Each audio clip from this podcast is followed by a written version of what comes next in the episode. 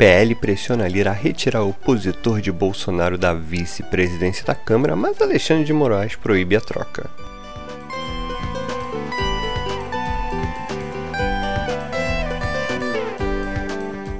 E Lula lança sua pré-candidatura à presidência da República.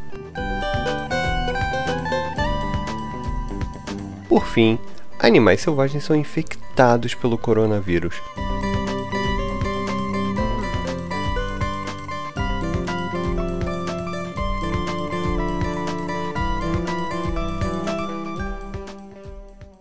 Um ótimo dia, uma ótima tarde, uma ótima noite para você. Eu sou Bruno Tunucci e hoje te faço companhia enquanto a Júlia aproveita uma folguinha, hein? E a nossa manchete do dia envolve Alexandre de Moraes, Arthur Lira e Jair Bolsonaro.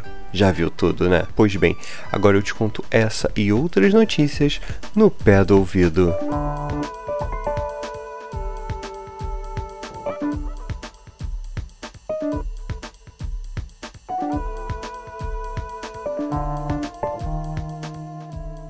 É, mais uma decisão do ministro Alexandre de Moraes do Supremo Tribunal Federal tem potencial de criar polêmica com o governo federal.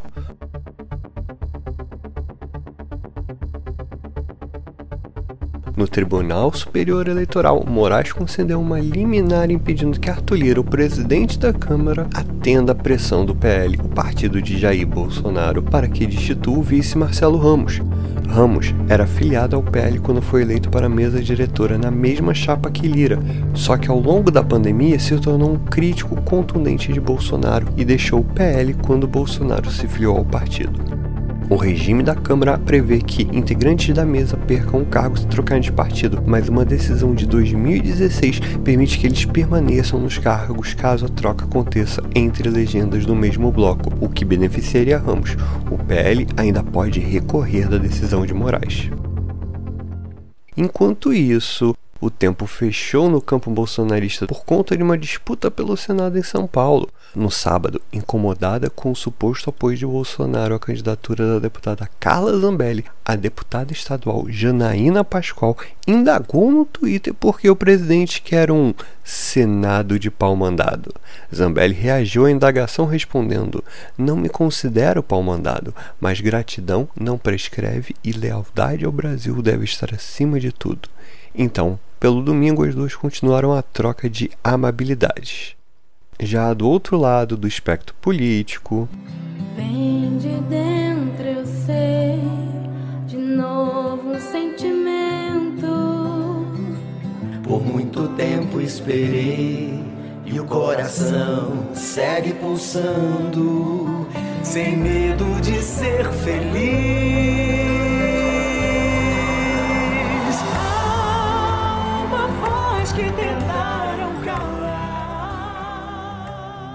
Numa festa com ares de convenção partidária antecipada em São Paulo, o ex-presidente Lula lançou no sábado a pré-candidatura à presidência da República. Além disso, o petista apresentou ali o ex-governador Geraldo Alckmin como vice. Lula é o primeiro pré-candidato a anunciar o companheiro de chapa.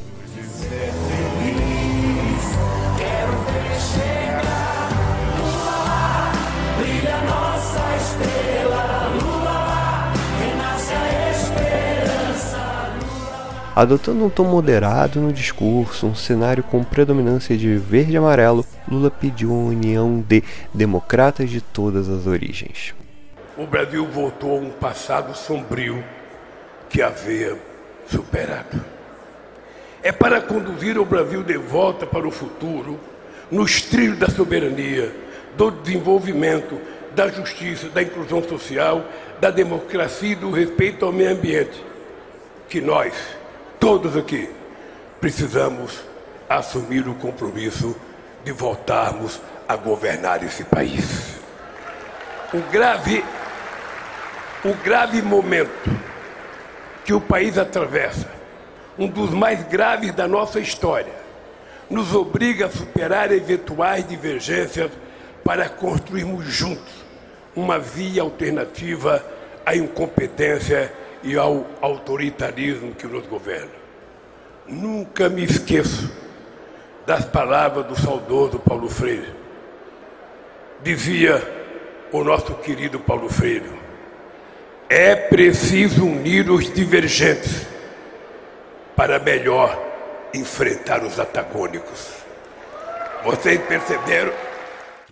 Alckmin, que por hora está com Covid, participou do evento por vídeo, com um discurso mais duro que o de Lula, chamando o governo Bolsonaro de hipócrita e o mais cruel da história. O Brasil sobrevive hoje ao mais desastroso, cruel governo da sua história. Perdulário nas despesas públicas, hipócrita no combate à corrupção, patrocinador de conflitos temerários e querelas inúteis, despreparado na condução da economia, ineficiente administrativamente e socialmente injusto e irresponsável. Aliás, tanto Alckmin quanto Lula brincaram com a combinação de Lula com Chuchu, referência ao picolé de Chuchu, como adversários se referem a Alckmin. Obrigado, presidente Lula, por me dar o privilégio da sua confiança. Presidente Lula, mesmo que muitos discordem da sua opinião, de que Lula é um prato que cai bem com chuchu, o que eu acredito vem ainda se tornar um hit da nossa culinária, quero lhe dizer perante toda a sociedade brasileira, muito obrigado. E é claro que houve reação dos bolsonaristas, que adotaram um tom de ironia. O senador Flávio Bolsonaro acusou Lula de esconder o PT e publicou uma colagem de fotos em que o ex-presidente aparece antes vestindo vermelho e depois com roupas sociais de tom escuro. Como levantou Thomas Trauman, no discurso como pré-candidato no sábado, em São Paulo, Lula centrou sua campanha na construção de uma frente política contra Bolsonaro, pontuando uma diferença radical com o atual presidente. Lula prometeu um governo de normalidade, Desde que era presidente, Lula não fazia um discurso tão centrista, indicando que a fase de improvisos pode ter acabado. Falando nisso, a ex-ministra do Meio Ambiente e ex-senadora Marina Silva está disposta a conversar sobre o apoio a uma campanha presidencial. Na semana passada, o candidato petista Lula sugeriu que Marina guardava mágoa e raiva vindas do passado e numa entrevista exclusiva ao meio, Marina disse que não se tratava de raiva ou mágoa de Lula. Ficou curioso? Quer acompanhar a entrevista completa? É só entrar no YouTube do meio e conferir no novo episódio do Conversas.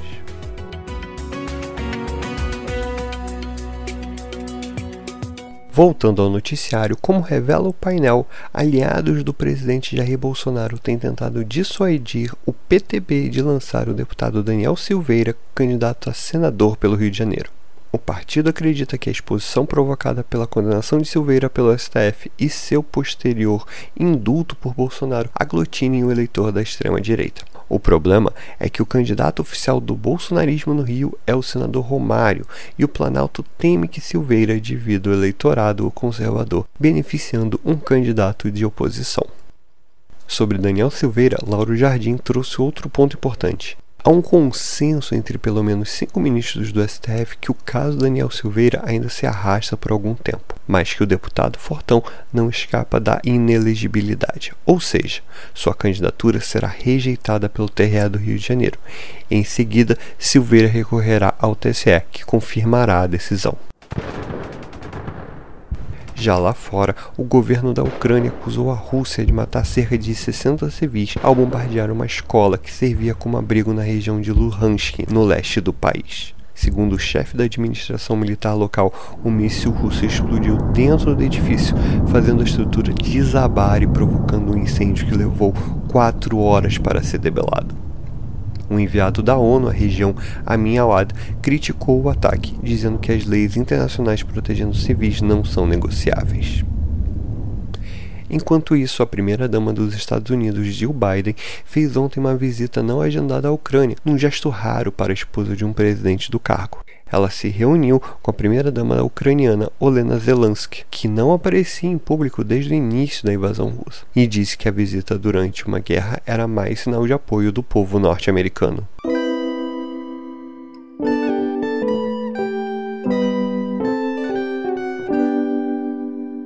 Aqui em Viver eu te conto que o SARS-CoV-2, o vírus causador da Covid-19, já foi identificado em animais silvestres brasileiros, como o tamanduá-bandeira, o peixe-boi marinho e uma espécie de macaco.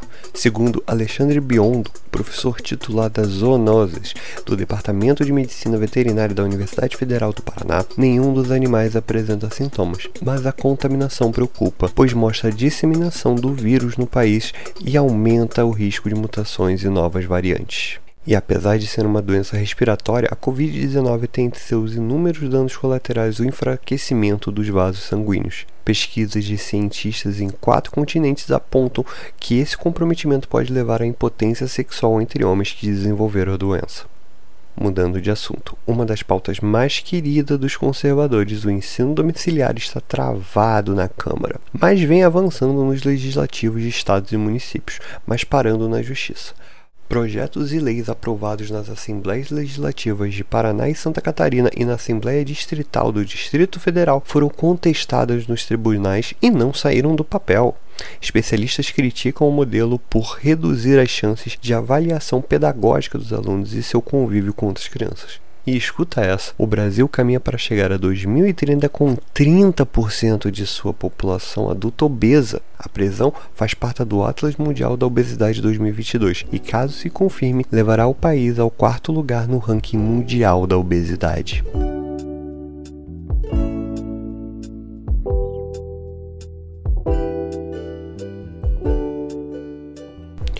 Que o Tio é uma banda engajada é sabido desde seu álbum de estreia, o álbum Boy, de 1980. O vocalista Bono e o guitarrista The Ed já haviam gravado a música Walk on Ukraine em apoio à Ucrânia diante da invasão russa, mas ninguém esperava que ele fizesse um show relâmpago na capital Kiev mais precisamente na estação de metrô Krechastik, além de clássicos como With or Without You, Sunday Bloody Sunday e Desire, a dupla tocou uma versão de Stand By Me com a banda ucraniana Antitela.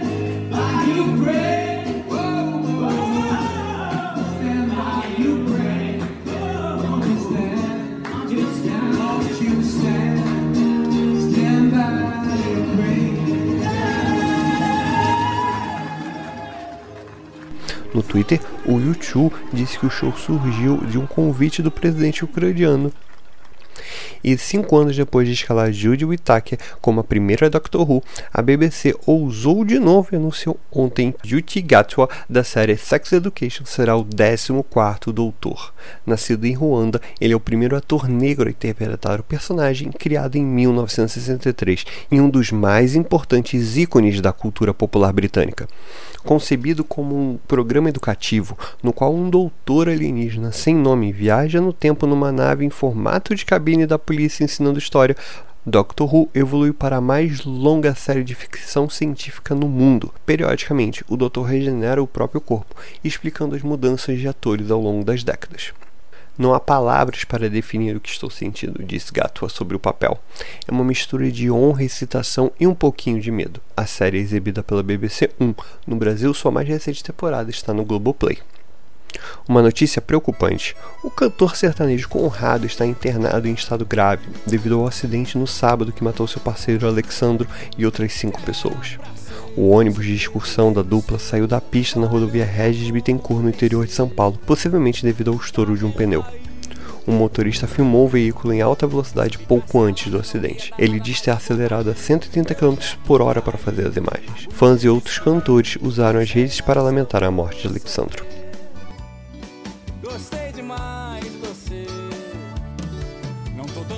Cê sabe como é nós dois eu certinho. No som da minha caminhonete Toca rock, Desde a rocha, Carreiro e Sei que cê gosta.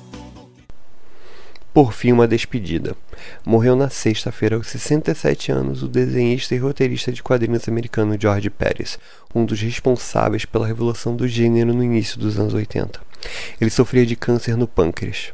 Pérez começou a carreira na Marvel, mas explodiu na DC ao criar com o roteirista Marvel Wolfman em 80 Os Novos Titãs, que se tornaria o título mais popular da editora no período. Em 85, para comemorar os 50 anos da DC, a dupla produziu a série Crise nas Infinitas Terras, que unificou as diversas realidades, linhas do tempo e grupos de heróis da editora. Aquilo sim era o multiverso da loucura. Com o marco zero da crise, Pérez recriou a Mulher Maravilha num trabalho que a diretora Patty Jenkins admitiu ser uma das principais influências em sua adaptação da heroína para o cinema. DC, Marvel e artistas e fãs usaram as redes para homenagear Pérez.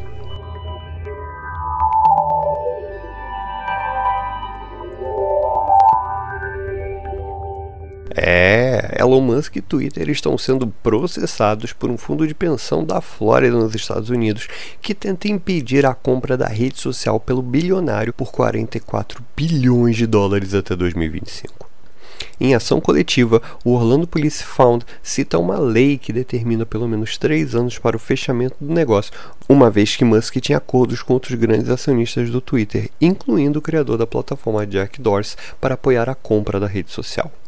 Para o fundo, esses acordos fizeram de Elon, que detém 9,6% do Twitter, o dono efetivo de mais de 15% da empresa. O Orlando Police Fund, que também investe no Twitter, exige que a fusão seja adiada até 2025, a menos que acionistas da empresa com dois terços das ações e que não possuam acordos com o bilionário concedam aprovação.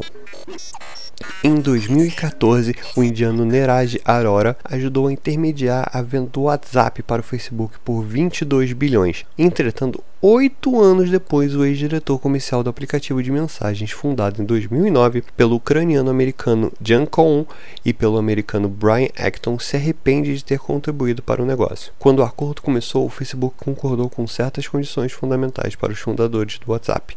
No entanto, em 2017 e 2018, as coisas começaram a parecer muito diferentes. Agora eu tô indo nessa. Foi um prazer estar com vocês. Muito obrigado pela companhia. E amanhã a Julia tá de volta, gente. A gente se vê por aí.